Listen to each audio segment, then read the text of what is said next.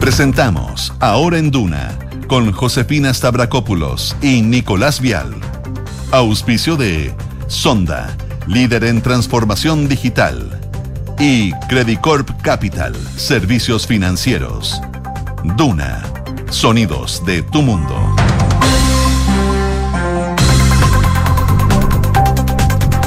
12 en punto. Muy buenas tardes, ¿cómo están ustedes? Bienvenidos a una nueva edición de Ahora en Duna, acá al 89.7. A esta hora en Santiago, cielos totalmente despejados, 21,6 grados de temperatura y la máxima va a llegar hasta los agradables 26. Nico, ¿cómo estás? Bien, todo bien, buenas tardes. Qué bueno, me alegro. Todo tranquilo. Primavera el día. Sí, rico. Faltaba. Y se van a mantener así las temperaturas para los próximos días acá en la capital. Incluso mañana jueves podría alcanzar 30 grados de temperatura cielos despejados, así que llegó algo de verano acá a Santiago. Les aprovecho de contar en las zonas donde nos escuchan a través del dial Viña del Mar y Valparaíso en el 104.1, 19 grados a esta hora máxima de 21. En Concepción 17 grados se esperan de máxima, a esta hora hay 16 allá donde nos sintonizan en el 90.1 y en Puerto Montt donde, donde nos escuchan en el 99.7, 12 grados, cielos cubiertos, máxima de 15 podrían tener algo de chubascos aislados durante la tarde. Oye, se confirmó. Sí, el viaje. El viaje.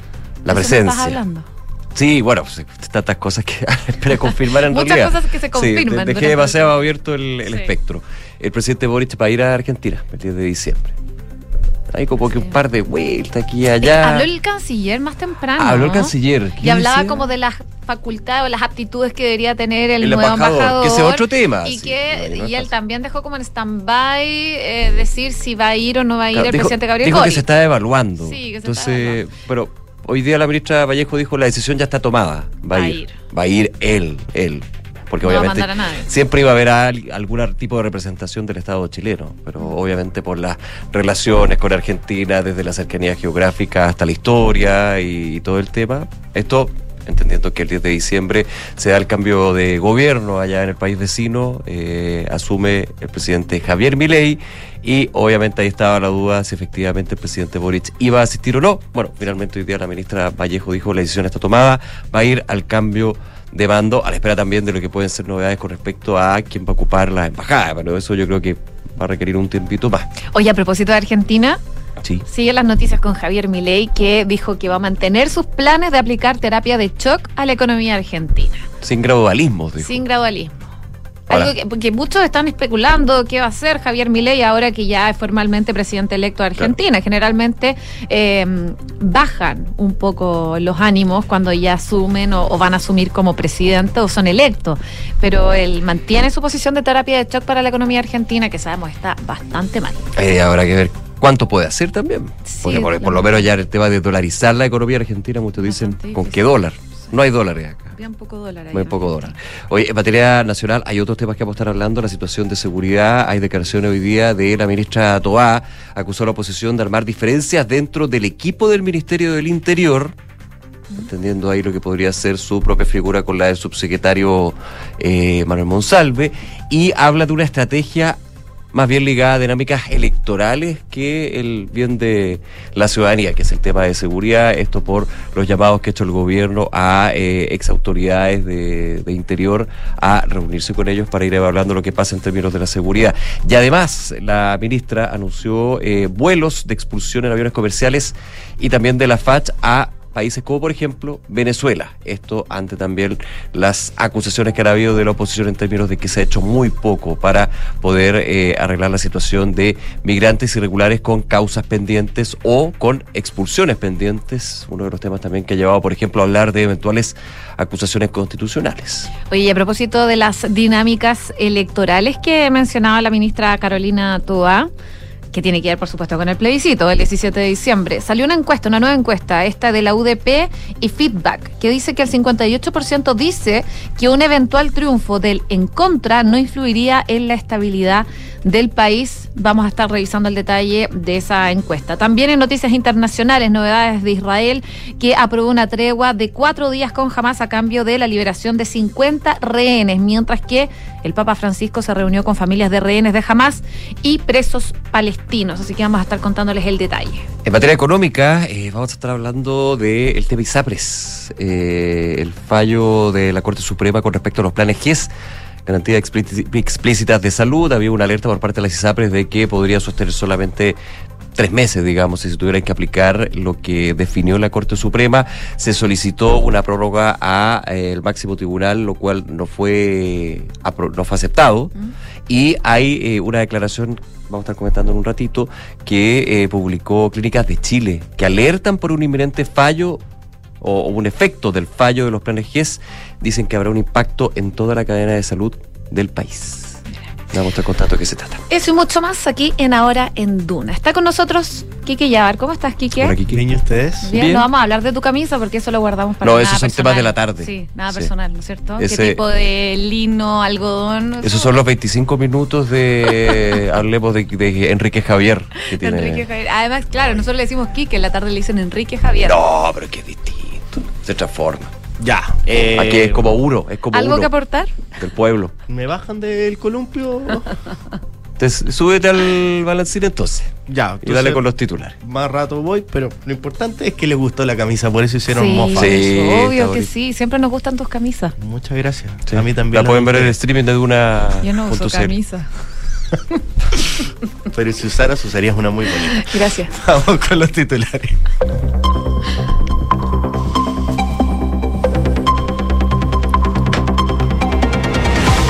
El gobierno confirmó que el presidente Gabriel Boric viajará a Argentina para participar en el cambio de mando de Javier Milei. La ministra vocera de gobierno, Camila Vallejo, anunció hoy que la decisión está tomada. El presidente representa al Estado de Chile y como se ha hecho siempre va a asistir, agregando que cuando se habla de política de Estado, se habla del bien de nuestros pueblos a los que se representan. El Senado votará hoy las partidas del presupuesto 2024 de Medio Ambiente, Interior, Economía y Educación, consideradas como las más complejas de todo el erario fiscal. También revisará los dineros de salud, vivienda, desarrollo social, cultura y desarrollo regional, sectores en los que la oposición presenta más reparos tras el caso convenios. Fondo Monetario Internacional aseguró que los desequilibrios macroeconómicos acumulados en Chile durante la pandemia se han corregido en gran medida, pero alertó que la coyuntura extrema sigue siendo complicada y persisten los riesgos. El organismo prevé que el PIB chileno crecería entre el 1,5 y el 2% en el año 2024 y que la inflación se, se desacelerará hasta el 4 o el 4,5% hacia finales de este año. La Asociación de Clínicas de Chile se refirió al fallo GES donde la Corte Suprema rechazó aplazar la implementación de esta sentencia judicial como había pedido la superintendencia del ramo. En esa línea, el gremio aseguró que esta decisión, de ser efectiva, comprometerá gravemente la continuidad de atención a los pacientes, junto a esto con agregar que perjudicará principalmente a los enfermos que tengan necesidades de salud impostergables o tratamientos en curso y al mismo tiempo provocará un efecto negativo en la operación de los prestadores privados de salud, agravando la incertidumbre y la sostenibilidad en el funcionamiento de estas instituciones. En el marco de las indagatorias por el caso convenios, la PDI detuvo a las funcionarias del gobierno regional de los lagos, Gloria González y Viviana Godoy, por fraude al fisco. Las detenciones por presunto traspaso irregular de fondos públicos a fundaciones en la región suman a cuatro personas imputadas. El Ministerio de Vivienda informó que aceptó la renuncia de Oscar Muñoz Lara como Ceremi de la región de O'Higgins. El arquitecto se transforma así en el sexto Ceremi del MIMBU en dejar su cargo después de que estalló el caso Convenios y donde la cartera ha estado involucrada. En su lugar asumirá María Paz Cruz Andías, jefa del Departamento de Desarrollo Urbano e Infraestructura de la región. El presidente ruso Vladimir Putin admitió hoy que hay que pensar cómo detener la tragedia, haciendo referencia a la guerra con Ucrania. En el marco de su intervención en la cumbre del G20, el mandatario ruso dijo que su país nunca se ha negado a entablar negociaciones de paz con Kiev. En esa línea recordó que fue su homólogo ucraniano Volodymyr Zelensky quien prohibió por decreto dialogar con Rusia para poner fin a la contienda que inició en febrero del año pasado. El grupo terrorista Hamas anunció que la tregua con Israel entrará en vigor desde el jueves a las 10 de la mañana en la franja de Gaza.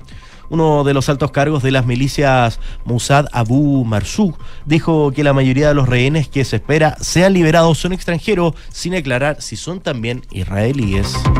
Y el paranadador nacional Alberto Abarza conquistó su tercera medalla de plata en los Juegos Parapanamericanos de Santiago 2023 al conseguir la segunda plaza en la prueba de los 50 metros estilo libre clase S2 para competidores que tienen una coordinación muy limitada del torso, de las piernas y de las manos junto a un nivel bajo de los brazos.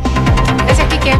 Ustedes 12 con 9 minutos, bueno, lo comentábamos, finalmente se confirmó por parte del gobierno que el presidente Gabriel Boric va a asistir al cambio de mando en Argentina cuando asuma eh, el cargo de mayor magistratura del país trasandino, eh, Javier Milei. Así que eso se confirma, lo decía la vocera de gobierno, Camila Vallejo, dijo, esa decisión está tomada, el presidente representa al Estado de Chile y como se ha hecho siempre, va a asistir.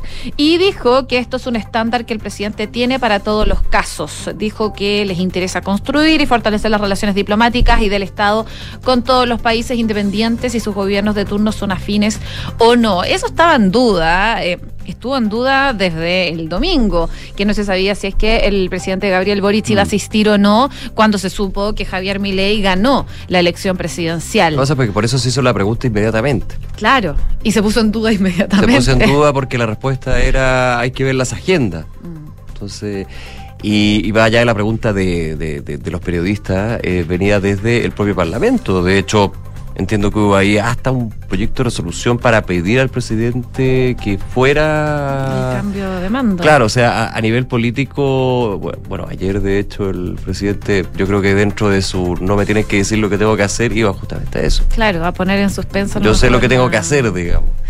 Bueno, de Pero- todas pero maneras. nunca se confirmó. No. En algún minuto se dijo, bueno, hay que esperar la invitación. Bueno, Está pero claro se sabe- y, se, y sabía cuándo iba a ser el cambio de mando en Argentina. porque Ahora, si no, si no invitaran formalmente al presidente, eso ya sería es o- otra o- cosa. otro tema Sí, bastante más grave.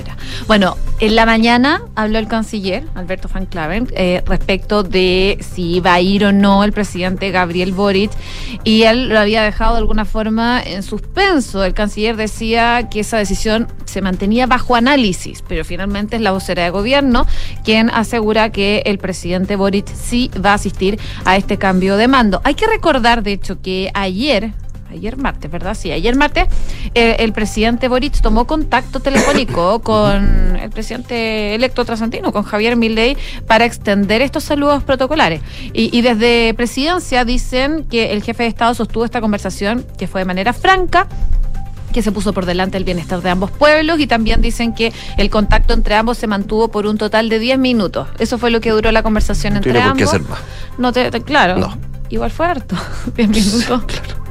Hola, ¿cómo estás? Felicidades, presidente electo. Podría Gracias, haber sido presidente. bastante más corto. Sí, claro.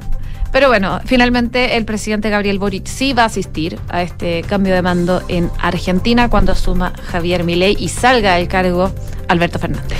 Esto cuando uno de los grandes temas que ha tenido que abordar el gobierno, no solamente la situación de Argentina, puede ser más del ámbito diplomático, evidentemente, pero tiene que ver con el tema seguridad, con eh, los llamados que ha hecho el gobierno a autoridades representantes de gobiernos anteriores para eh, reunirse con la ministra del Interior o ya sea el subsecretario del Interior, Manuel Monsalve, para abordar estrategias y miradas eh, en conjunto en términos de lo que se necesita para abordar el crimen organizado, los homicidios, secuestro, entre otros. Bueno, ha generado todo un problema en términos de las críticas que han llegado a la propia ministra del Interior. Recordemos la semana pasada marcada por eh, ultimátums, por amenazas de eventuales acusaciones constitucionales si no se eh, concreta la expulsión de 12.000 migrantes irregulares, entre otras materias. Ayer, de hecho, el presidente Boric en un punto de prensa por el sistema, por el acceso a la justicia y la defensoría de las víctimas también se refería a esos emplazamientos de la oposición. Hay declaraciones de la ministra del Interior eh, que abordó estas críticas que se ha dirigido desde la oposición a raíz del debate por reforzar la agenda de seguridad. En Radio Universo, la ministra decía que el mayor cambio que ha habido en el país en materia criminal es que hoy estamos viendo una violencia que no conocíamos. Más armas, muchas más armas y viendo modus operandi que no eran habituales en Chile y que son muy preocupantes. Eh, hay una tesis, de hecho, de que las ex autoridades del gobierno Sebastián Piñera están eh, por eh, desestimar sus citaciones a la moneda, más no las del subsecretario del Interior. O sea que el subsecretario Villa y Gali sí se han reunido con eh, el subsecretario Monsalve desde antes, pero que cuando la ministra del Interior llamó a sus pares, los de la oposición no fueron. Entre ellos el exministro Andrés Chado, y que tiene un componente bastante sí, más era complejo. harto más complejo, sobre todo por el caso Hermosilla. Y que le iban a preguntar por Ni eso. y ni siquiera, ni siquiera había pensado en el caso de Mosilla, ¿No? fíjate. No. No, pero es que Pero era, era razón, súper complejo. razón, ir a la moneda, eh, ir a esta reunión y después la prensa sí o sí le iban a preguntar por el caso Hermosilla. Si él compartía oficina. Sí, no, no, pero no lo había pensado, ¿ah? Pero no, yo pensaba más en el caso de eh, un ministro que fue acusado constitucionalmente Bueno, con los votos tema- de que fuera el diputado Monsalve, el diputado Boric, la diputada Vallejo en claro. su minuto. Sí. Y también lo que yo escuchaba, algún análisis que tiene bastante asidero en términos de que la lectura que ha tenido el gobierno es lo que no se hizo en la administración anterior la crítica a lo que se hizo o no se hizo en la administración anterior en términos de seguridad, en términos de migración, por ejemplo, pero invitemos a esa administración que criticamos a analizar lo que está pasando. Claro. Es como bien contradictorio en, en, en algunas instancias. Bueno, la ministra del Interior dijo que esto de que si los subsecretarios van con Monsalve y no los ministros van con ella, eh, no es verdad. Monsalve es el que los convocó, pensando en los ex subsecretarios Galillo Villa, a las reuniones del viernes y del lunes. El subsecretario, dice la ministra del Interior, los llamó a una reunión que íbamos a tener en conjunto. En esa línea dijo que las polémicas, si a ellos se les invita y no quieren asistir, bueno, la verdad es que que den cuenta de por qué no asisten. Nosotros ni los hemos invitado agresivamente, solamente hemos dicho que nos parece preocupante que esa tradición que hay en Chile, tan, valo- tan valiosa de que las ex autoridades, cuando el gobierno las convoca, colaboran, contribuyen, de alguna manera se interrumpa. Decía la ministra que eh, nos encontramos, no encontramos que sea una buena manera de enfrentar la delincuencia, restarse los espacios de diálogo. Y fíjate que también eh, mencionó una polémica que ha habido, ¿ah? No sé si viste este video donde aparece ella junto a la ministra mm, Maya Fernández de Defensa en el norte del país Sí. en la demostración de un parlante. Sí, o sea, lo he escuchado, no lo vi. Ya, el video que salió creo que la semana pasada habla de una polémica absurda con respecto a este episodio del altavoz. Eh, el parlante es una cosa que mostró una empresa, ha dicho la ministra del Interior, y no es lo que fui a inaugurar ni yo ni la ministra Fernández que estuvimos ahí. Ella fue a inaugurar puestos de control, establecimientos también para las Fuerzas Armadas que están en esa infraestructura crítica que es la frontera, pero de alguna manera se aprovechó, dice, este video del altavoz para decir, esta es la medida, este es el disuasivo para eh, la migración irregular, que es un parlante que dice, usted está pasando la frontera a Chile, digamos. Días y días hablando de este meme, de una cosa que mostró la empresa sobre un megáfono. A lo mejor se enojan conmigo porque no engancho con esas peleas, pero sinceramente dice Toa, creo que no tenemos tiempo para ese tipo de cosas. Oye, bueno, a propósito de uno de los temas que, mm, que está rondando ahí es la migración. Sí. Y la ministra del Interior, Carolina Toa, también se refirió a este plan del gobierno para concretar vuelos de expulsión de personas extranjeras que se encuentran de manera irregular en el país. Esto recordemos que lo han venido también pidiendo desde la oposición, les pusieron un número de expulsión.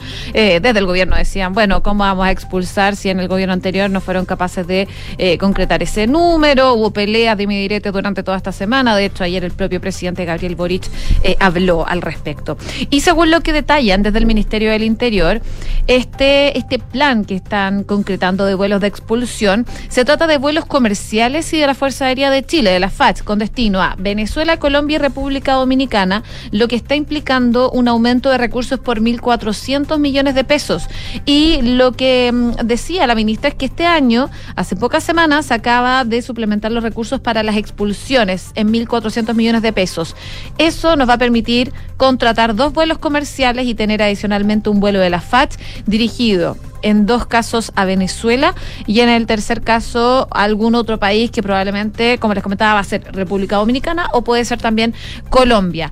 Y eh, también dijo que adicionalmente a eso, todas las semanas hay personas que se expulsan en vuelos comerciales. La jornada de ayer el director del Servicio Nacional de Migraciones, que Luis Taller, eh, tras acudir a esta Comisión de Gobierno Interior de la Cámara de Diputados, dijo que la cantidad de personas que pueden ser expulsadas en cada vuelo va a depender, por supuesto, de la capacidad de cada avión, porque él explicaba que habían vuelos de la Fuerza Aérea que tienen capacidad para 60 personas y hay vuelos comerciales que tienen capacidad para 120 y, y las expulsiones se realizan también con escolta, así que ese cupo no va a ser 100% eh, para migrantes expulsados por temas de seguridad, por supuesto supuesto.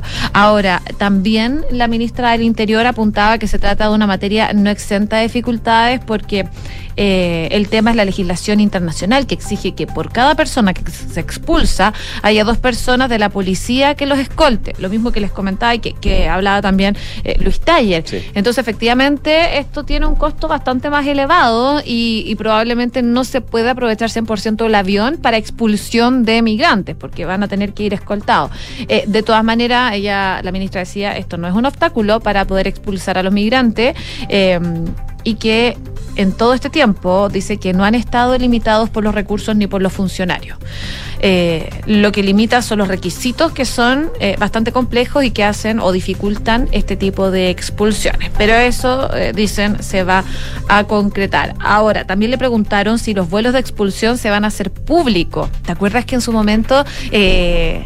había como pauta de las expulsiones El gobierno del pasado, gobierno sí. pasado, el presidente Sebastián Piñera. los los los overoles blancos, la, Sí, lila, la fila. que eran, eran como a las 7 de la mañana, me acuerdo. Sí, y lo mostraban en vivo sí. y la expulsión. Bueno, le preguntaron si iba a tener la misma tónica. Y ella dijo que no, ya que el Ejecutivo considera que no es necesario porque es como un morbo que no ayuda. Es lo que decía la ministra Carolina Toa.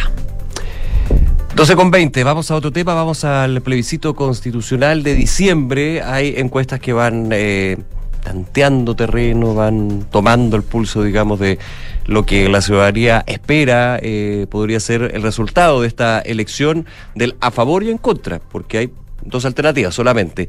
Fíjate que eh, hay datos de que entrega la encuesta UDP Feedback que dice que el 58% de los encuestados apunta a que el triunfo de la opción en contra no influirá en la estabilidad del país.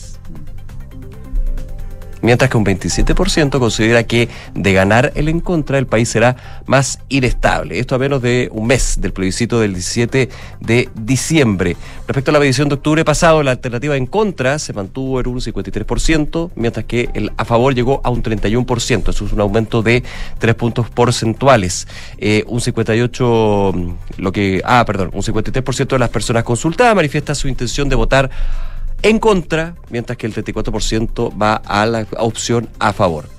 Al ser consultados sobre cuán seguros están de su voto en esta encuesta eh, UDP Feedback, un 45% de los entrevistados dice que con seguridad votará en contra de la propuesta, en tanto un 9% reconoce que probablemente lo hará por esta opción. O sea, es un grupo que tiene pensada la alternativa, pero no la tiene 100% definida, digamos.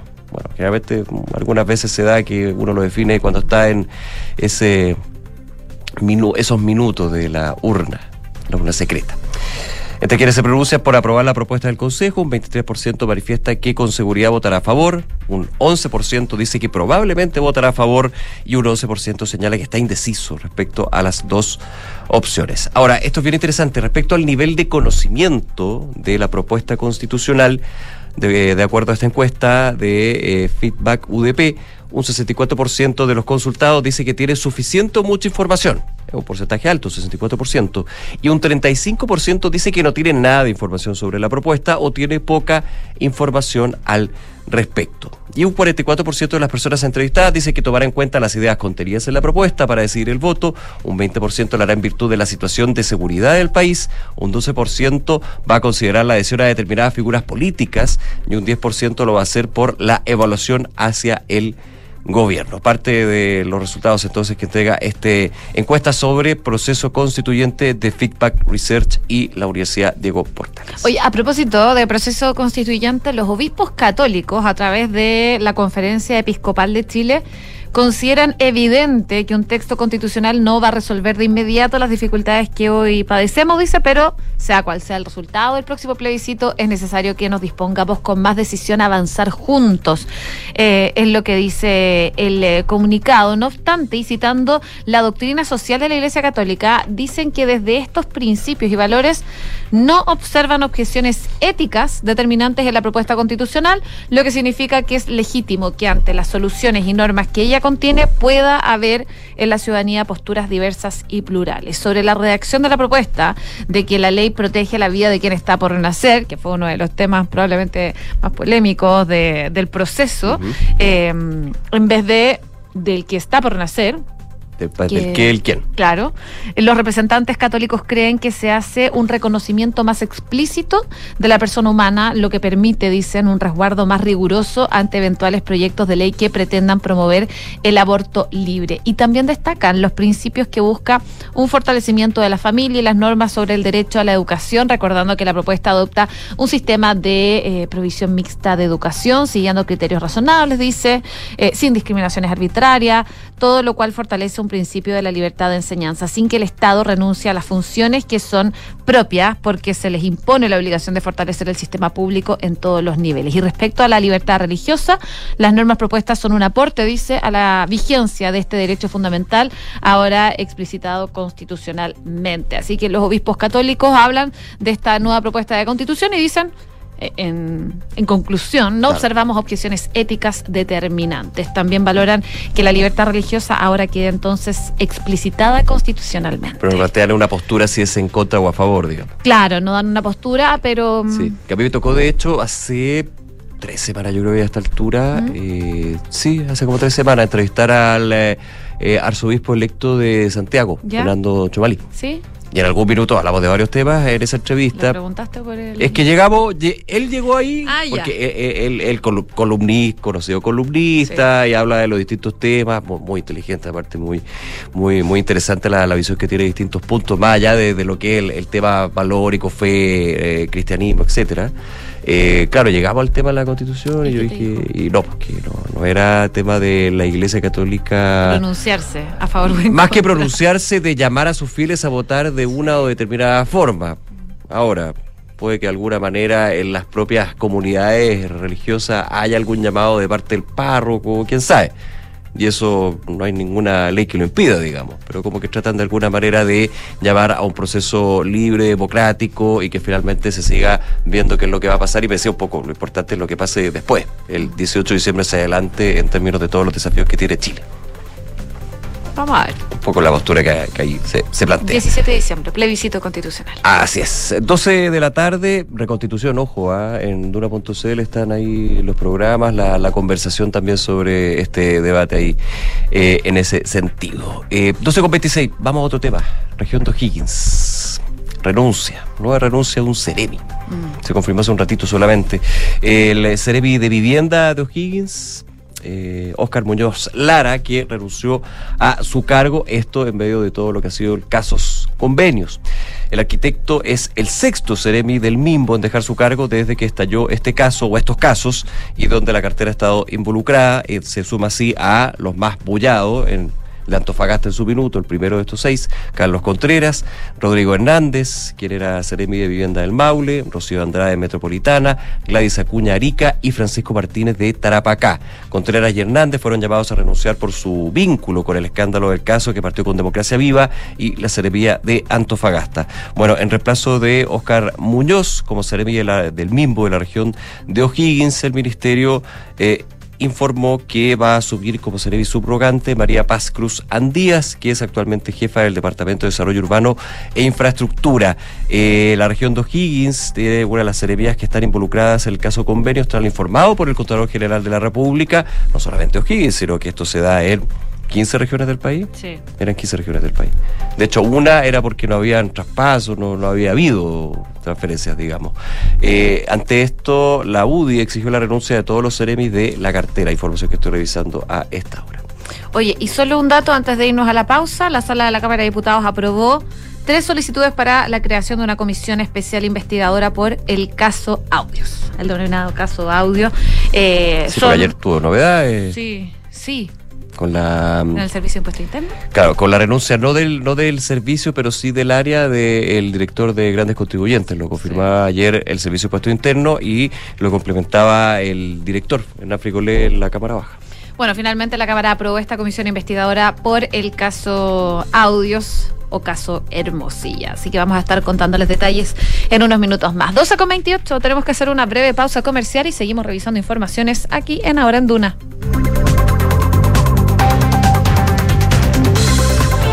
Somos GTD y sabemos que cada empresa, sin importar su tamaño, tiene múltiples necesidades. Por eso, diseñamos soluciones que se adapten a sus desafíos y, por sobre todo, que nos permitan poner nuestra tecnología al servicio de cada una de sus metas. En GTD, creemos en las empresas y las acompañamos día a día, porque en el camino hacia el éxito vamos juntos. GTD. Hacemos que la tecnología simplifique tu vida. Enfrentar el cambio climático es tarea de todos. Duna, por un futuro más sostenible. Ya son más de 400 los hogares de zonas remotas de la cordillera de los Andes en la región de Coquimbo que cuentan con electricidad renovable y sostenible gracias al programa Luz en Casa, que impulsa acciona.org, la fundación corporativa de Acciona. Se trata de familias de agricultores y pastores dedicados a la ganadería de cabras y la producción de lácteos y carnes que viven en zonas de difícil acceso donde la red eléctrica convencional no llega. Ahora estos hogares cuentan con paneles fotovoltaicos que funcionan en base a un modelo colaborativo que les garantiza la permanencia del servicio en el tiempo a un costo asequible. Contar con electricidad mejora la calidad de vida de las personas, las conecta con el mundo y les da herramientas laborales para impulsar su desarrollo. Acciona, expertos en el desarrollo de infraestructuras para descarbonizar el planeta. Dime, Felipe. Jefe, le tengo mala noticia. Se nos cayó el crédito automotriz. Parece que la flota ya no va.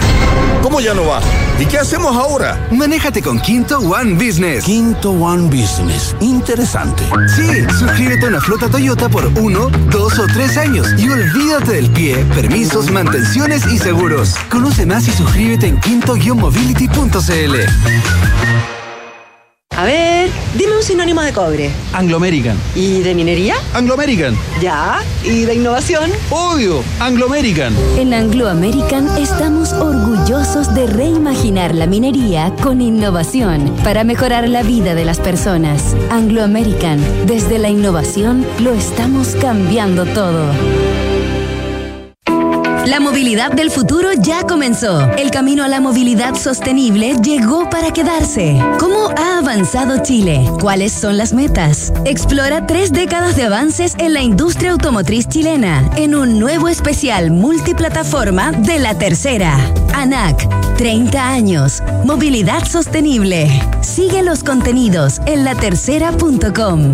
Una iniciativa presentada por SQM, Copec Voltex, ISA Intervial y ANAC. Descubrí que Red Dávila está más cerca, con las clínicas Dávila y Dávila Vespucio y los centros médicos en Las Condes, Ñuñoa y Maipú. También descubrí que es la mejor red privada en GES y cuenta con seguros de salud pensados en mi protección y la de toda mi familia. Red Dávila es para mí.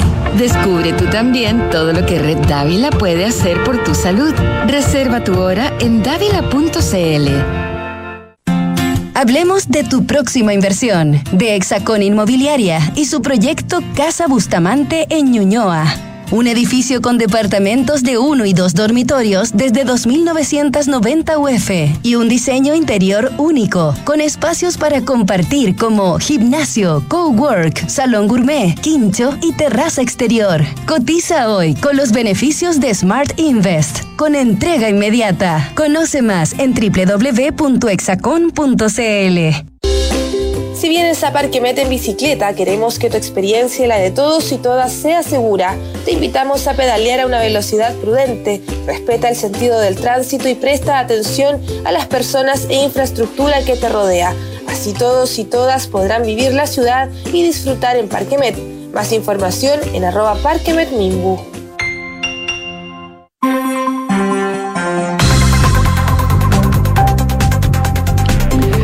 12 de la tarde con 32 minutos. Seguimos aquí a la hora en Duna y revisamos noticias del mundo.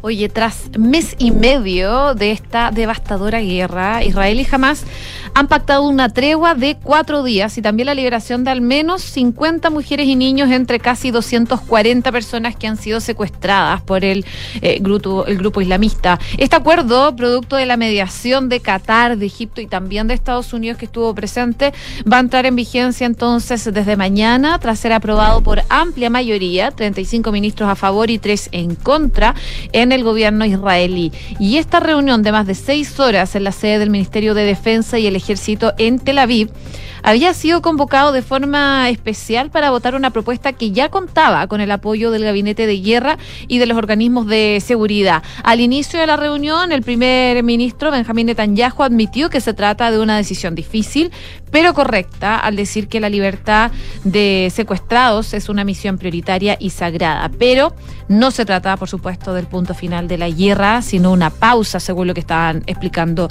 las autoridades. Incluso el propio Benjamín Netanyahu decía, la guerra va seguir hasta que logremos nuestro objetivo, eliminar a Hamas, devolver todos nuestros secuestrados y garantizar que nadie en Gaza pueda amenazar a Israel en el día después de Hamas. Eh, poco después llegó también la confirmación por parte de Qatar, que como les comentaba, ha sido uno de los miembros negociadores que como Israel mencionó la posibilidad de que la tregua se pueda ampliar y la de Hamas. ellos decían, tras una compleja y difícil negociación, anunciamos que se ha alcanzado este alto al fuego humanitario de las dos partes eh, de cuatro días, gracias a los grandes esfuerzos de Egipto y también de Qatar.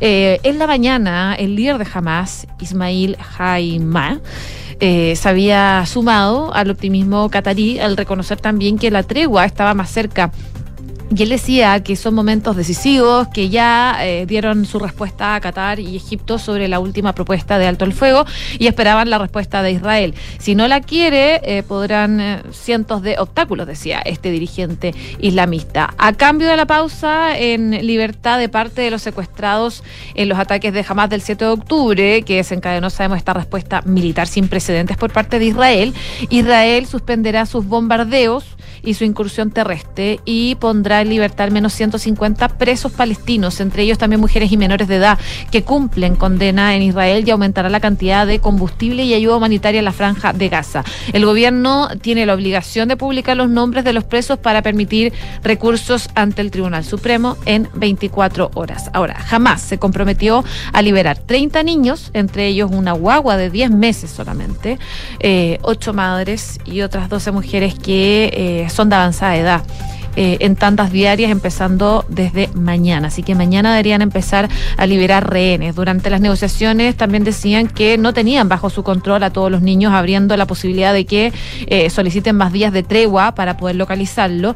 Cada jornada adicional de pausa de la guerra a, a las cuatro pactadas puede suponer la libertad de más rehenes hasta un total de aproximadamente 80 personas y la liberación de cada 10 secuestrados adicionales supondrá un día más de pausa en la guerra confirmado por el gobierno. Es parte entonces de lo que está pasando. Ahora estoy viendo actualizaciones que han ocurrido entre Israel y Hamas y habló el jefe de inteligencia de Israel que va a viajar a Qatar para recibir la lista de rehenes que van a ser liberados por este grupo terrorista Hamas este jueves. Así que ya están eh, concretando todo entre Israel eh, y jamás para eh, tener esta pausa de cuatro días. El ejército israelí de todas maneras ya destruyó unos 400 túneles de Hamas desde el inicio de la ofensiva en Gaza.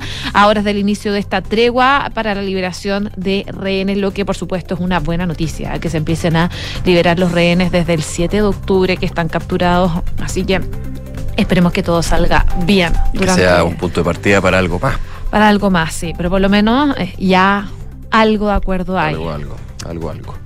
Eh, 12 con 37, ya a propósito de eso, el eh, Papa Francisco se reunió este miércoles por separado con familiares de rehenes israelíes por parte de Hamas en Gaza y presos palestinos en Israel y afirmó que ambas partes están sufriendo mucho, lo que decía el Papa Francisco esta mañana. Al final de su audiencia semanal en el Vaticano, el pontífice de 86 años anunció que había recibido a las dos delegaciones, una de israelíes que tiene familiares rehenes en Gaza y otra de palestinos que tienen a familiares presos en Israel. Decía el Papa Francisco tras estas reuniones, sufre mucho y he escuchado cómo ambos están sufriendo. La guerra causa esto, pero aquí hemos ido más allá de la guerra. Esto no es una guerra, esto es terrorismo, dijo, sin especificar si se refería a los ataques de Hamas el 7 de octubre en Israel, a la operación militar israelí efectuada en respuesta o ambas. Dejó abierto, digamos, ese, esa frase. El Vaticano explicó eh, ya la semana pasada que con estos encuentros privados del Papa, eh, de naturaleza exclusivamente humanitaria, dijo, para despejar cualquier eh, orientación o lectura, por ejemplo, política, el obispo de Roma quería mostrar su cercanía espiritual. Una de las personas que llegó a esta reunión fue Rachel Goldberg, cuyo hijo de 23 años es uno de los secuestrados por Hamas. Dijo que tenía esperanza puesta en la gran influencia del Papa es muy respetado en el mundo musulmán, en el mundo judío, sea cual sea la confesión. Creo que cuando habla, decía Rachel Goldberg, el mundo escucha de verdad. Lo decía en una rueda de prensa en Roma junto a otras familias tras el encuentro con el Papa que duró alrededor de 20 minutos. Las familias piden que se permita el acceso de la Cruz Roja a los rehenes y dicen que el Santo Padre tiene la influencia necesaria en el mundo para que eso ocurra. En ese sentido, también hubo reuniones, como decía, con el otro lado, podría decir, de este conflicto, donde, como tú comentabas, José, por lo menos ya hay un alto al fuego de algunos días para poder, y, al, intercambio, digamos, de rehenes en un caso, de prisioneros en otro. La tregua se inicia entonces a primera hora de mañana jueves y los rehenes van a ser eh, liberados por tanda. 12 con 39, vamos unos minutos también a Argentina, eh, porque sabemos que está todo pasando y el presidente electo Javier Milei eh, dio algunos detalles de lo que fue esta primera reunión que nosotros comentábamos ayer con Alberto Fernández, de la foto sobre todo, que... Fotón. Fotón, que nos llamó mucho la atención. Están bastante serios los dos ahí en la Quinta de Olivo. Eh, y también habló de esta conversación telefónica que tuvo con el Papa Francisco y la política económica que vaya a, llevar adelante. Él dijo que va a ser un ajuste de shock. El 2024 tiene que terminar con equilibrio fiscal, dijo. Eh, y dio una larga entrevista con Alejandro Fantino. También decía que entre el fiscal y el cuasi fiscal vamos a hacer un ajuste de 15 puntos del el PIB. Esa magnitud es desconocida para la Argentina y Milei afirma que va a recaer en el freno de la obra pública y en los gastos de la política. Así decía que un 2025 va a ser brillante con una tasa de inflación cayendo y los salarios volando en dólares, es lo que dice Javier Milei. Y cuando se le preguntó sobre la obra pública, el presidente electo decía, nosotros no tenemos plata, con lo cual esa obra pueden ser entregadas al sector privado y que las termine el sector privado. Vamos a ir a un sistema de iniciativa privada a la chilena. No hay plata. Si no hacemos el ajuste fiscal, nos vamos a la hiper.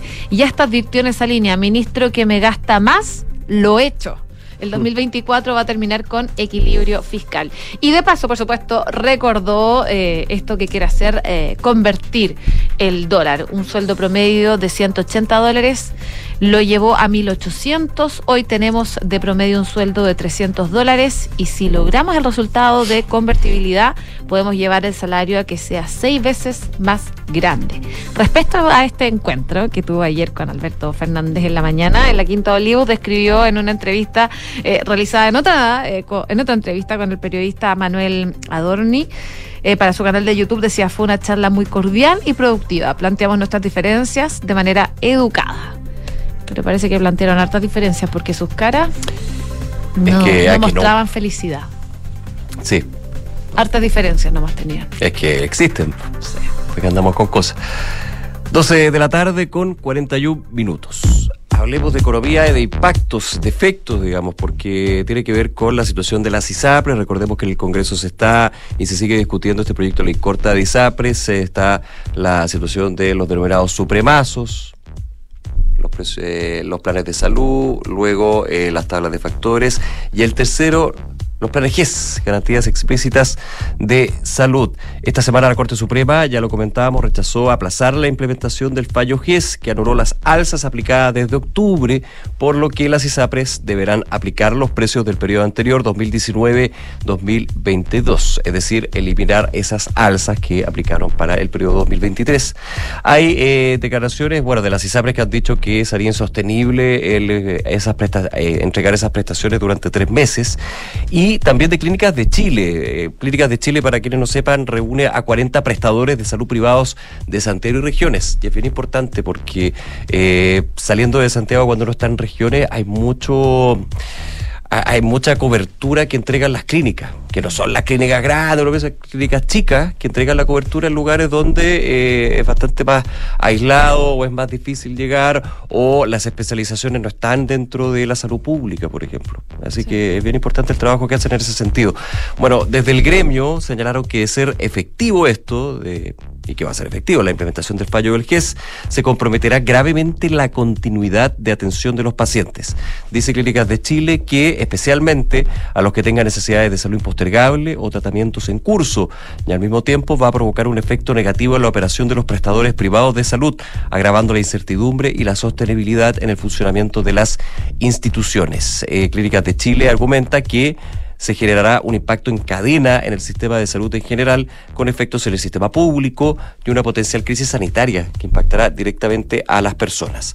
Como asociación, dicen en, en, este comunicado, insistimos imperativamente que los tiempos se agotan y que debemos poner en el centro de la discusión a los pacientes y sus necesidades, para lo que la autoridad de salud debe proveer mecanismos que permitan asegurar el cumplimiento de los fallos, sin que esto ponga en jaque la salud de los chilenos y las chilenas. Ya de hecho, hace algunos días el presidente de la Asociación de ISAPRES, Gonzalo Ragada, en el Congreso dijo que eh, el fallo del GES es gravísimo y que si se aplica, lo más probable es que no más allá de tres meses las ISAPRES no puedan mantener el equilibrio y mantener las coberturas, porque se está hablando alrededor de 60 mil millones de pesos mensuales de menores ingresos. Oye, hablemos de tasa de rotación laboral. Hay novedades. Registró una baja interanual en junio y hubo más salidas que entradas de personas contratadas en el sexto mes. Esto según los datos que entrega el INE, el Instituto Nacional de Estadística. En este informe dice que la tasa de rotación laboral tuvo una baja a 12 meses de 3,8 puntos porcentuales en junio y se sitúa en 32,5%. La tasa de entrada laboral marcó un descenso de 7 puntos porcentuales y llegó al 32,2% mientras que la tasa de salida laboral marcó una baja interanual de 0,5 puntos a 32,7. Los sectores que más influyeron de manera negativa en la variación de tasa de rotación laboral fueron servicios administrativos y de apoyo, comercio y construcción, mientras que por tamaño de empresa, las que más influyeron fueron las grandes, seguidas por medianas y luego las microempresas.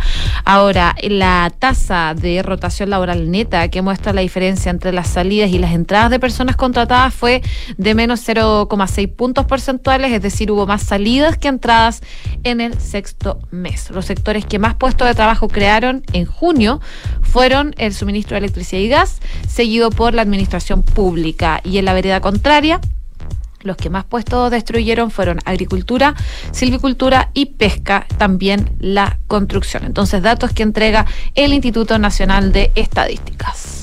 Revisamos el dólar, 874 pesos con 90 centavos a esta hora, está subiendo cerca de 6 pesos. Ayer, de hecho, cayó con fuerza, eh, 8 pesos con 75 centavos, ubicándose en 869 pesos, pero hoy cambia la tendencia y está cerca de los 875 pesos. 12 con 46 minutos.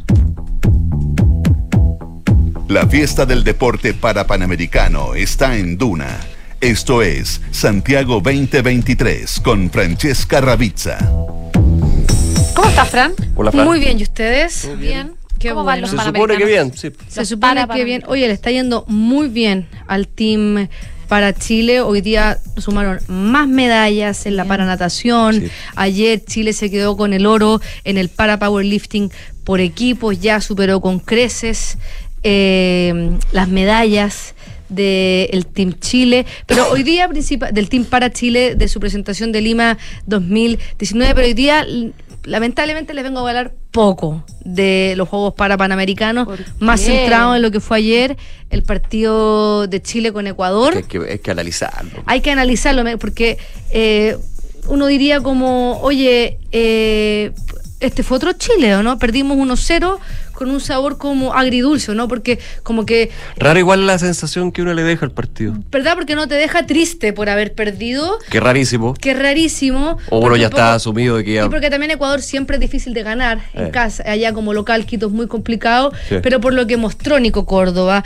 a diferencia de lo que mostró Berizzo, bueno, principalmente el mediocampo de, de Nicolás Córdoba, donde había una especie de rombo prácticamente con cinco volantes, eh, eh, y, y, dos delanteros, donde finalmente Alexis Sánchez estuvo al principio acompañado por Alexander Aravena y luego eh, por Ben Britton que eh, trató de darle un cambio al partido. Eh, varias cosas. Lo principal es como Nicolás Córdoba hizo los cambios cuando tenía que hacerlos, algo que en las últimas cinco en las cinco fechas clasificatorias de, de Berizzo uno podría ver siempre el mismo equipo, él con su plan, con su proyecto a morir, no tenía mucha, mucho margen de cambio. Si él tenía algo planificado, ganara o perdiera, él poco, él poco cambiaba, poco, poco barajaba eh, las alternativas que dirigía. Un dato, ¿sabes qué? Eh, ¿Desde cuánto no dirigía un chileno a la selección chilena?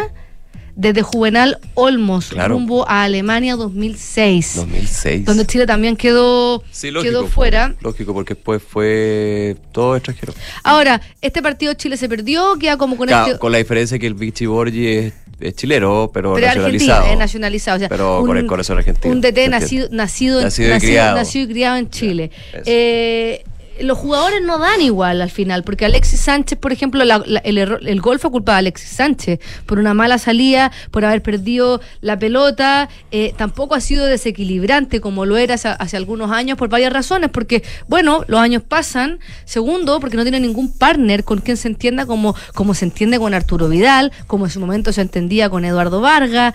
eh, eso ya no está, como se entendía incluso con el Guaso Isla cuando desbordaba por el lateral. Ese Chile ya no existe, ya no está y lo que tenemos es lo que hay. Ahora, Que el mismo Alexis Sánchez lo dijo una vez en una entrevista. Claro, Alexis Sánchez igual hizo de capitán ahora y también estaba como muy molesto durante todo el partido, regañándole a sus compañeros, eh, un poquitito le regañaba las desconcentraciones que tenían, que a veces le metía pases filtrados y como que andaban paviando eh, o, o- o llegaban tarde o, o no se daban cuenta de algunos, de algunos pases. Eso, eso también te lo da la experiencia, los años jugando, jugando juntos. También eh, Alexander Aravena es un jugador muy joven que, que a lo mejor no rindió como se esperaba que rindiera, pero le faltó a Chile eso que Nicolás Córdoba dijo al principio, como quiero que demuestren su personalidad, que se crean el cuento. O sea, hubo una, eh, no me acuerdo si al principio, el primer tiempo o finalizando el segundo tiempo, donde llegaron los tres, eh, finalmente, eh, creo que fue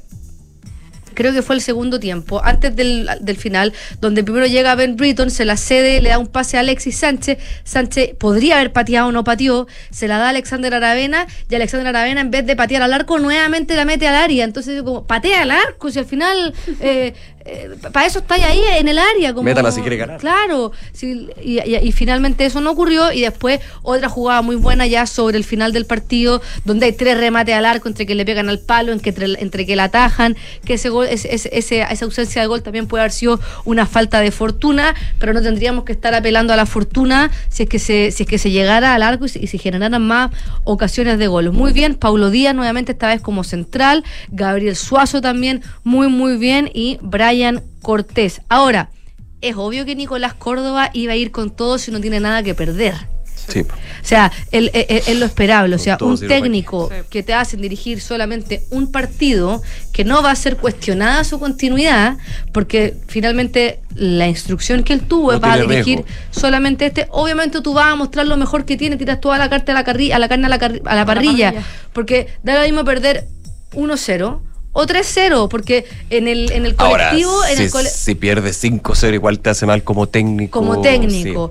Pero me refiero que Sí, esta pierde. derrota para él no es grave. Sí, sí, claro. O sea, si hubiese logrado un empate hubiese sido fantástico. Y de hecho le preguntaron a, a- en la conferencia de prensa si él quería continuar, que me llama la atención que no diga que quiere estar, porque en general los técnicos siempre quieren estar. Lo ha dicho Quintero, eh, a cualquier técnico que tú le preguntas si le gustaría dirigir una selección, siempre dicen que sí. Él es su, es su estilo, es su perfil, él lo dice, yo nunca me he candidateado para ningún cargo, no va a ser esta la oportunidad, yo estoy contratado, yo soy un empleado de la federación. Es que yo creo y, que ahí está el tema. Claro, y eh, a mí me contrataron, distintas. a mí me contrataron para hacerme cargo de las selecciones inferiores, las selecciones menores, con un proyecto que dice que ha funcionado bastante bien, que hay... Porque si dijera, perdona, porque si dijera efectivamente lo que todos los técnicos, bueno, me encantaría, sería un honor, estaría Mirando en menos otro trabajo. eh, y la gente que estén encargada en el otro trabajo, así que creo que Claro, es yo creo que es correcto bien. lo que él hace bien. y sobre todo porque hemos hecho un trabajo súper bueno, los Sí. clubes han tenido buena acogida. Ahora, a mí me encantaría que Nicolás Córdoba fuera el técnico de la, de la selección, lo dijimos antes de que incluso fuera oficializado. Eh, Sánchez se nota mucho que andaba de mala, eh, que- que yo creo que quedó muy en deuda su rendimiento también. Eh, no podemos pretender, eh, o sea, lo que ellos vienen diciendo hace rato, ¿no? Como eh, la selección dorada ya fue, la generación dorada ya fue. eh, o sea, Alexis Sánchez hoy día era el único de la generación dorada y lamentablemente no está siendo el jugador desequilibrante que además acostumbrado nos tenía. Entonces, no es que Alexis Sánchez ahora del día a la mañana sea malo. Lo que pasa es que Alexis Sánchez eh, va- está ya en la parte final de su carrera, entonces eh, no aguan- no tiene el mismo pique que tienen los jóvenes, eh, perdía mm, en algunas ocasiones la pelota, de repente eso que, que- que Alexis Sánchez siempre ha sido comido.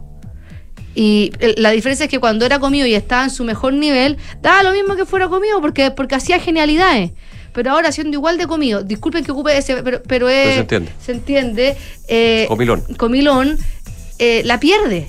La pierde y genera errores. Entonces ya no está en las mismas condiciones como Pedro dije, ya, bueno, se la perdono porque Alexis Sánchez, Alexis Y Sánchez. porque la y concretaba porque, y, y salía. porque hace goles o porque le mete un pase al pie a Arturo Vidal o eso eso ya no no ocurre. Oye, y Ecuador a pesar de que ganó, pifiaron al entrenador eh, Félix Sánchez, que es un español, un catalán, que eh, no convence. No convence porque su juego es mucho más lento, es menos vertical que lo que estaban acostumbrados antes con Alfaro. Eh, de hecho, lo pifiaron por grandes momentos en el partido. Ecuador igual iba ganando y Chile finalmente. A ver, el gol de Ecuador fue superioridad ecuatoriana, un gol que finalmente Brian Cortés tenía poco que hacer. Luego eh, el equipo eh, logró como acomodarse y logró contener el ataque ecuatoriano. Luego finalmente no tuvimos tantas situaciones de peligro en el arco chileno y eso no le gustó al público ecuatoriano y también súper fome para ser un hincha ecuatoriano de que vas ganando 1-0 y tu equipo no tiene ganas de seguir atacando tampoco. O sea, hacían tiempo innecesario, iba a haber un cambio en un jugador y cuando se dio cuenta que lo iban a cambiar se tiró al suelo, se hizo lesionado. Eh, o sea, porque si ya te van a cambiar, puedes caminar, o sea, no, no se fracturó el pie.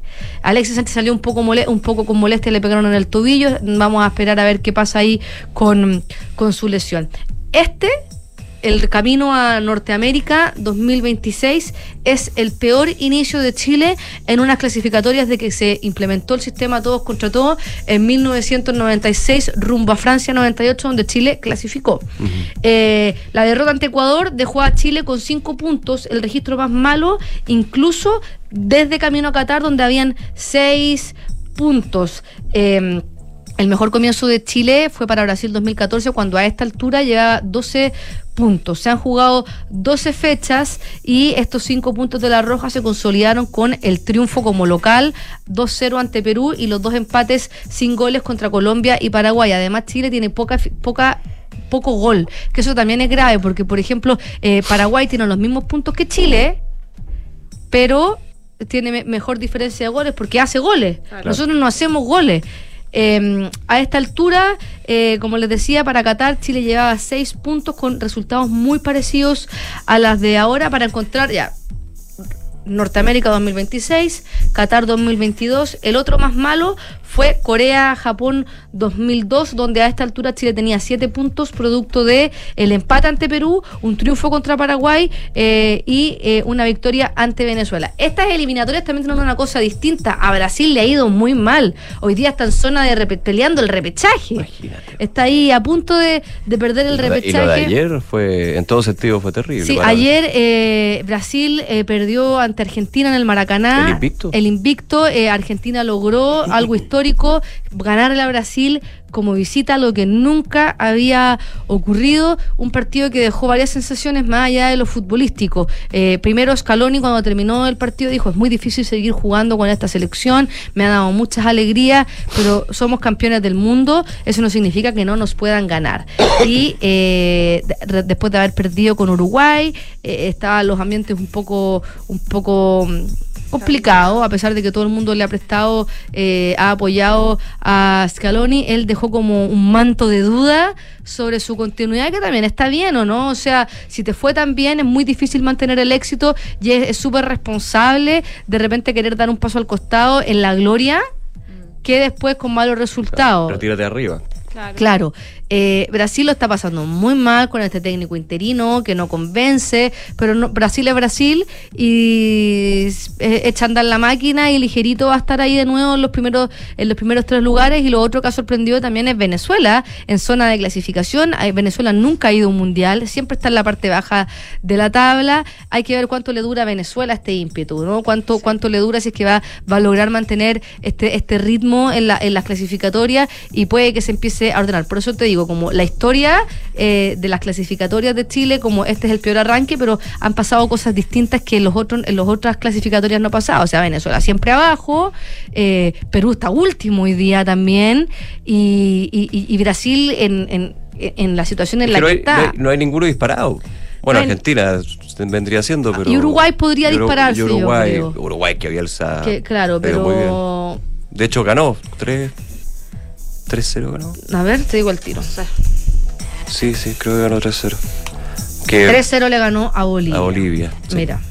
Sí, sigue con La tabla de posiciones con las seis fechas jugadas va de la siguiente manera. Argentina liderando con 15 puntos, Uruguay le sigue con 3 unidades, Colombia con 12, Venezuela con 9 en el cuarto lugar, Ecuador quinta con 8 puntos, Brasil sexta con 7 puntos, Paraguay eh, séptima en repechaje hoy día con 5 puntos y Chile octavo también con 5 puntos fuera de la zona de repechaje porque la diferencia de goles de Chile es de menos 4 y la de Paraguay es de menos 2. Imagínate, Chile ha recibido 7 goles.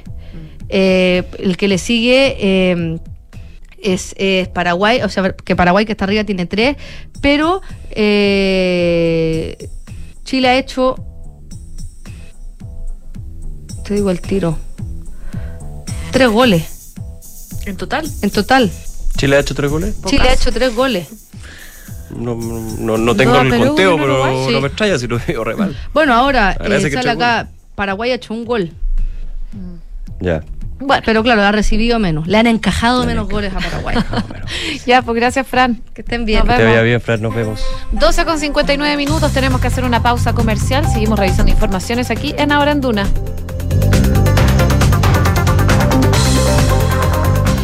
En Credicorp Capital nos centramos en ser aliados estratégicos de nuestros clientes para cumplir sus objetivos con nuestro portafolio de inversiones de carácter global. Siente la confianza invaluable de contar con asesores financieros que le agreguen valor a tus decisiones.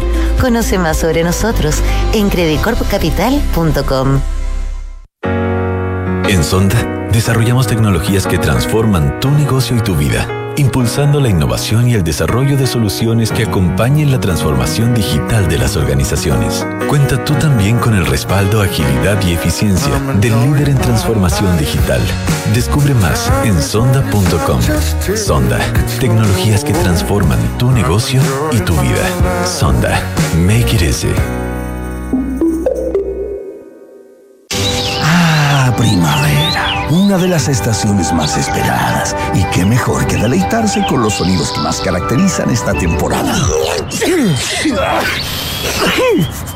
Si una alergia te eligió, tú elige telemedicina de Clínica Alemana. Atiéndete online con nuestros profesionales de inmunología. Prueba y comprueba que la telemedicina funciona y agenda tu teleconsulta en clínicaalemana.cl. Clínica Alemana. Si es tu salud, es la alemana.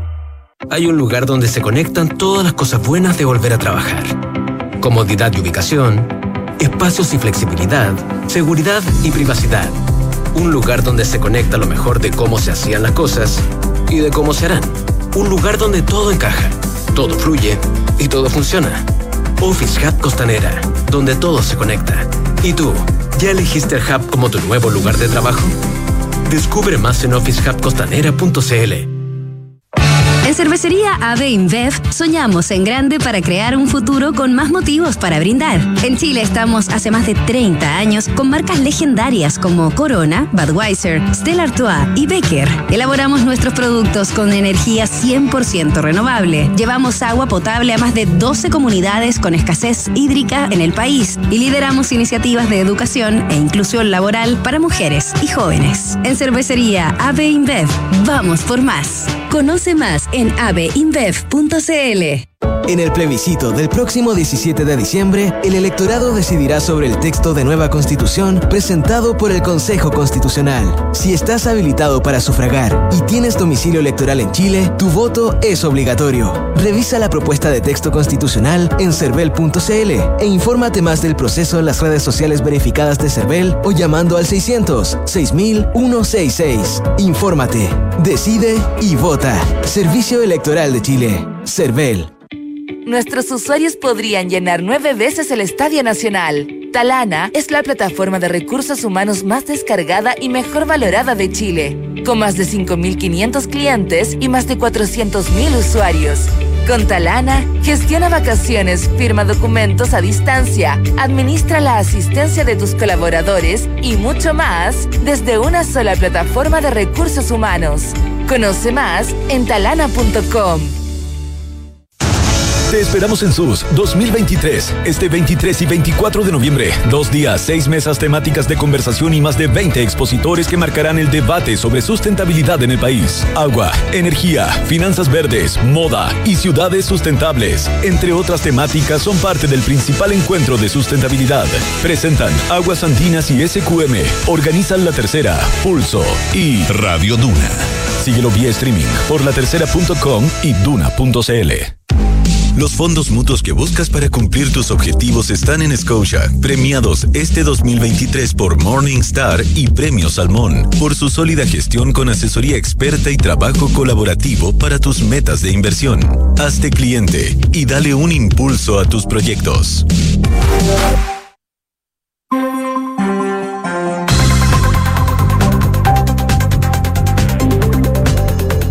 De la tarde con cuatro minutos. Estamos, seguimos aquí con todas las noticias, las informaciones en Ahora en Duna. Oye, finalmente se confirmó por parte del gobierno que el presidente Gabriel Boric sí va a participar en la ceremonia de cambio de mando donde Javier Milei va a asumir como nuevo presidente de Argentina. Esto lo confirmó esta mañana la vocera de gobierno, enfatizando que era un estándar que tiene el presidente y que tiene para todos los casos. Dice que les interesa construir y fortalecer las relaciones diplomáticas de Estado con todos los países independientes, si los gobiernos de turno son afines o no, es lo que enfatizaba la vocera de gobierno. Recordemos que el presidente Gabriel Boric eh, aseguró el martes que la relación con Argentina es prioritaria y una cuestión de Estado pese a las diferencias ideológicas que existen entre su gobierno y el mandatario electo del país trasandino. Eh, el mandatario quien se comunicó por teléfono con Milei aseguraba que la integración entre Chile y Argentina es absolutamente necesaria y que la va a defender hasta que abandone eh, el cargo. Así que em, vamos a ver qué pasa, pero claro, estaba en duda, no se sabía, incluso se le preguntó al canciller más temprano y eh, decía es algo que está en análisis. Y claro, mi ley ha arremetido en los últimos días, en el último tiempo más bien, varias veces en contra del presidente Boric, a quien llamó empobrecedor y de cuya llegada al poder dijo que era el inicio de la decadencia de Chile. Por eh, contrapartida, en un mensaje institucional, a diferencia de otros líderes de izquierda de la región como Andrés Manuel López Obrador de México o el colombiano Gustavo Petro, Boric saludó el domingo en la red social de ex a Javier Milei por su triunfo y le deseó lo, lo mejor para el pueblo argentino y dijo sepan que siempre va a contar con nuestro respeto y con nuestro apoyo. De todas maneras, ya hay reacciones a esta decisión del eh, gobierno en que el presidente Gabriel Boric va a ir a este cambio de mando. Eh, el presidente de la Comisión de Relaciones Exteriores, Tomás de Rementería, del Partido Socialista, dijo que el presidente Boric es un líder de Estado y más allá de la relación personal que tenga con el ocupante de la Casa Rosada, él debe asistir al cambio de mando de la relación más especial que tenemos para Chile. Tenemos que eh, fortalecerla. Hay una frontera extensa con diversos intereses comunes. Creo que el presidente muestra altura de Estado. También el diputado Raúl Soto del PPD decía que le parecía una buena señal, una buena noticia que el presidente finalmente los haya escuchado, porque ayer, de hecho, la Comisión de Relaciones Exteriores acordó por mayoría hacer la recomendación de que el presidente viaje al cambio de mando, porque teniendo diferencias profundas y probablemente irreconciliables en lo político, eh, él tenía que ir a, a, este cambio de mando. Y desde la DC, por ejemplo, Erika Edo apuntaba que las relaciones entre Chile y Argentina son esenciales y que toda la tradición indica que el primer viaje que en general realiza un presidente chileno es Argentina, por la enorme frontera que tenemos. Por lo tanto, más allá de las críticas que nos puede eh, recibir como presidente, hay que olvidarse de lo personal y siempre recordar que uno representa al Estado.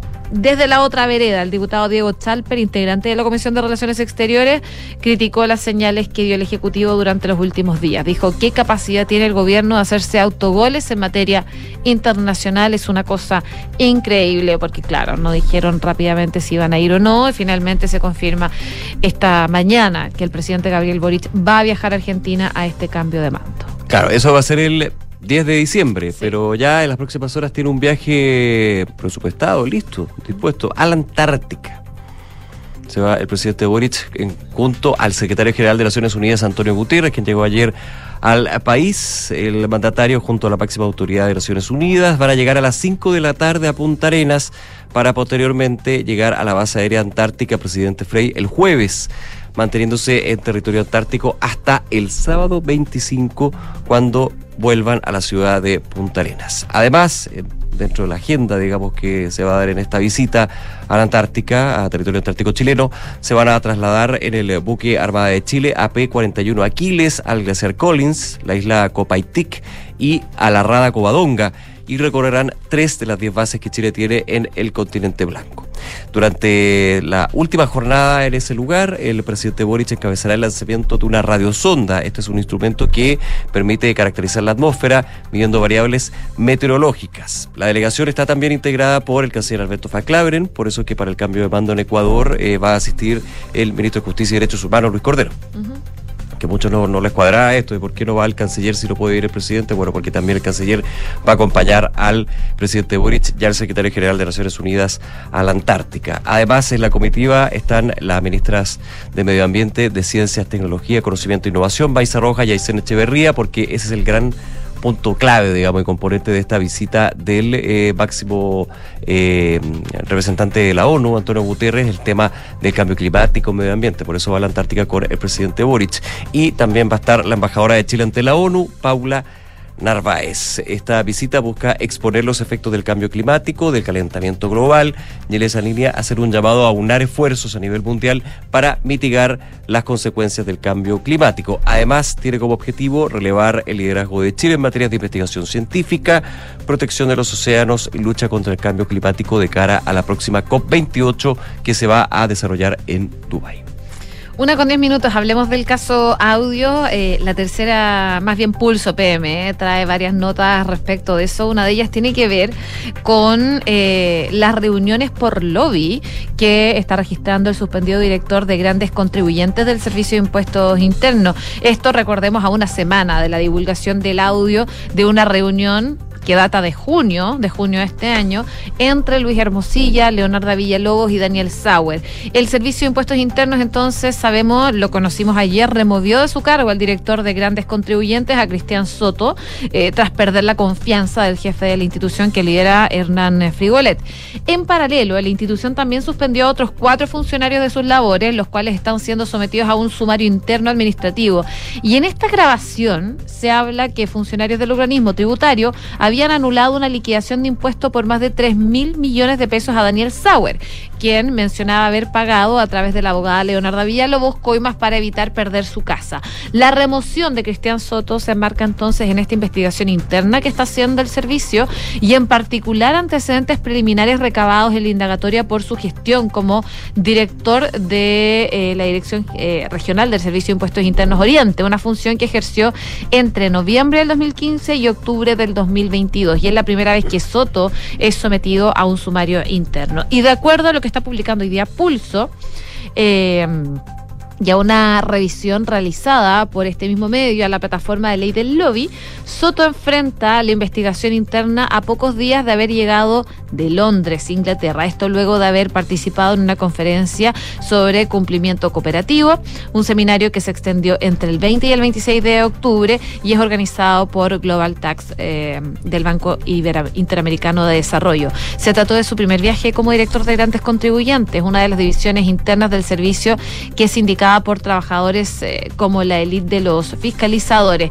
Y eh, lo que destaca es que entre el 18 de septiembre y el 2 de octubre del 2016, Soto registra haber participado de un seminario internacional. El 6 de noviembre de 2015 al 27 de septiembre del 2023, Soto registra a través de la misma plataforma 446 audiencias por ley del lobby. Según la misma plataforma, 407 de las reuniones las sostuvo como director regional del servicio en la zona oriente de la región metropolitana, mientras que las 39 audiencias restantes las registró como director de Dirección de Grandes Contribuyentes. Antes de asumir como director regional del Servicio Oriente, Soto ejerció como director regional de la oficina en Temuco, pero son los números que se destaca el día de hoy. 446 reuniones por lobby registra este suspendido director de Grandes Contribuyentes del Servicio de Impuestos Internos desde el año 2015.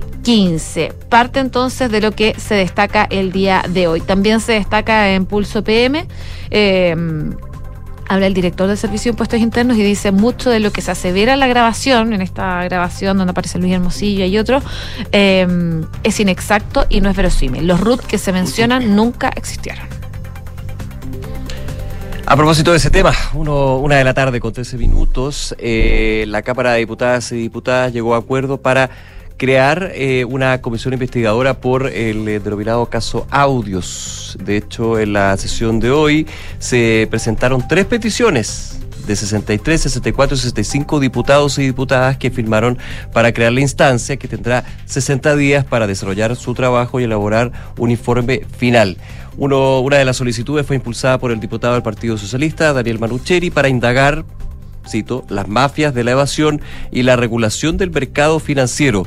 Decía Manucheri que eh, estamos en presencia de un escándalo de corrupción de magnitudes aún insospechada. Este es un caso grave y está en juego la credibilidad de dos instituciones extremadamente relevantes, como es el Servicio de Impuestos Internos y la Comisión para el Mercado Financiero. También presentaron solicitudes la vaca del Partido Comunista, la Federación Regionalista Verde Social, Acción Humanista e independientes. Hablaba, por ejemplo, la diputada Carol Cariola y señalaba que no se puede aceptar que este tipo de situaciones se naturalicen o que no se tomen las medidas necesarias. Hay que llevar adelante, decía Cariola, una serie de investigaciones desde el punto de vista judicial, como también desde el punto de vista político. Su compañero de bancada, en este caso, el diputado Luis Cuello, también valoraba la conformación de esta comisión investigadora y dice que es imprescindible que se constituya cuanto antes para descubrir la trama de los tramposos, la trama de los evasores de impuestos. La tercera solicitud eran tres, que independiente si eran tres, cuatro, cinco, la comisión va a ser una, digamos. Eh, la presentó diputado del Partido de la Gente. Así que habrá que esperar ahí el sorteo y las invitas, las citaciones que hagan. Me imagino que entre ellos el director del Servicio Impuesto que ya está yendo, de hecho. La, a dos comisiones. Así, pues ayer estuvo la Comisión de Hacienda, también la presidenta de la Comisión eh, del, para el Mercado Financiero, la CMF, Solange Bernstein. Una con 15 minutos y contarles también que el CERNAC presentó una demanda colectiva en contra de la autopista Vespucio Oriente la O1, eh, y que sabemos que el propósito... Se veía venir. Sí, se veía venir. Es, la idea es que todos los usuarios que se vieron afectados por esta serie de incumplimientos en el servicio, por las filtraciones de agua que se produjeron en un tramo de la autopista, sean adecuadamente compensados, además de que se aplique la más alta multa por diversas infracciones a la ley del consumidor. Esta acción judicial se presentó luego de que la concesionaria no aceptara participar en un procedimiento voluntario colectivo que había sido iniciado por el CERNAC el pasado 26 de octubre, pese a haber inicialmente señalado vía mail estar dispuestos a hacerlo y haber solicitado una prórroga para manifestar su aceptación, la que fue concedida por el servicio. Según lo que indicó el director nacional del CERNAC, Andrés Herrera, es que a pesar de los esfuerzos como servicio y la disponibilidad y la apertura al diálogo, ABO 1 se negó a ello luego de habernos manifestado de manera previa e informar su intención de participar en esta instancia extrajudicial. Así que eh, lamentaban que no hayan estado disponibles a entregar una solución directa y rápida a los consumidores por este problema que se generó y eh, desde el CERNAC decían lamentablemente ellos están eludiendo su responsabilidad cuando infringen la ley, tratando de ganar tiempo con actitudes dilatorias. Así que finalmente el CERNAC demandó a la autopista de Espucio Oriente por estas filtraciones de agua y va a buscar compensar a los usuarios que se vieron afectados por esta situación. Una de la tarde con 17 minutos. Está nuevamente con nosotros Enrique Llávar para el resumen de las principales noticias en los titulares.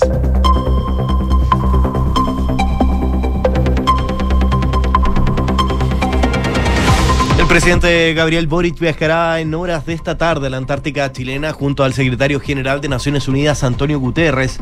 El mandatario junto a la máxima autoridad de la ONU llegarían cerca de las 17 horas a Punta Arenas para posteriormente arribar a la base aérea antártica Presidente Frey este jueves, manteniéndose en el territorio hasta el sábado 25 de noviembre, cuando retornen a la ciudad de Punta Arenas. En el marco de su participación en la Comisión de Hacienda de la Cámara de Diputados, el director del Servicio de Impuestos Internos, Hernán Frigolet, entregó nuevos antecedentes de la investigación que el propio servicio está realizando de manera interna y también la investigación que lleva adelante el Ministerio Público sobre el caso Audios. En, en esa línea, Frigolet informó que la investigación se está haciendo antes del 2018, ya que los audios indican algunos hechos que habrían ocurrido durante ese año y que mucho de lo que se hace ver en la grabación es inexacto y no es verosímil, donde incluso algunos roots mencionados nunca existieron. La sala de la Cámara de Diputados aprobó tres solicitudes para la creación de una comisión especial investigadora por el denominado caso Audios. Se trata de tres solicitudes distintas, sin embargo, al existir similitudes en el fondo, se podrían funcionar en una sola comisión investigadora que se focalizará respecto a las acusaciones de fiscalización tanto del Servicio de Impuestos Internos como la Comisión para el Mercado Financiero. El presidente de Codelco, Máximo Pacheco, informó que la empresa estatal firmó con el Banco Japonés de Cooperación Internacional en Tokio un memorándum de entendimiento que busca contribuir al financiamiento de bienes de capital y tecnología que Codelco necesita para innovar en los procesos productivos y en su forma de hacer minería. El acuerdo también promoverá la cooperación entre ambas entidades para el desarrollo de minerales críticos como el cobre, el molibdeno y el litio, junto con avanzar en la meta hacia la descarbonización. De que la UDICO y amarillos y demócratas, colectividades por el a favor, acusaron de difundir noticias falsas. La vocera del Comando Chile en contra, Carolina Leitao, respondió que siempre hay gente que le molesta que uno diga la verdad. La alcaldesa de Peñalolena argumentó que decir la verdad y las implicancias que este texto pueden tener es lo que tenemos que hacer como campaña. Por su parte, los excomisionados Gabriel Osorio y Antonia Rivas apuntaron a que se tratarían de interpretaciones. Los obispos católicos a través de la Conferencia Episcopal de Chile consideran evidente que un texto constitucional no resolverá de inmediato las dificultades que hoy padecemos los chilenos, pero sea cual sea el resultado del próximo plebiscito, es necesario que nos propongamos con más decisión avanzar en los problemas sociales. No obstante, los obispos consideraron que no existen observaciones éticas determinantes en la propuesta constitucional desde la doctrina social de la Iglesia. El presidente ruso Vladimir Putin admitió hoy que hay que pensar en cómo detener la tragedia, haciendo referencia a la guerra con Ucrania. En el marco de su intervención en la cumbre del G20, el mandatario ruso dijo que su país nunca se ha negado a entablar negociaciones de paz con Kiev. En esa línea recordó que fue su homólogo ucraniano Volodymyr Zelensky quien prohibió por decreto dialogar con Rusia para poner fin a la contienda que inició en febrero del año 2022. Gracias, Quique. Credit Corp Capital es un holding dedicado a la prestación de servicios financieros con presencia en Colombia, Chile, Perú, Estados Unidos y Panamá. Conoce más en creditcorpcapital.com. Y la transformación digital de tu empresa nunca estuvo en mejores manos. En Sonda desarrollan tecnologías que transforman tu negocio y tu vida, innovando e integrando soluciones que potencian y agilizan tus operaciones. Descubre más en sonda.com, Sonda Make It Easy. Nos vamos, muchas gracias por informarse con nosotros y los invitamos a que sigan en nuestra sintonía. Ya viene cartas notables y luego información Buenas tardes.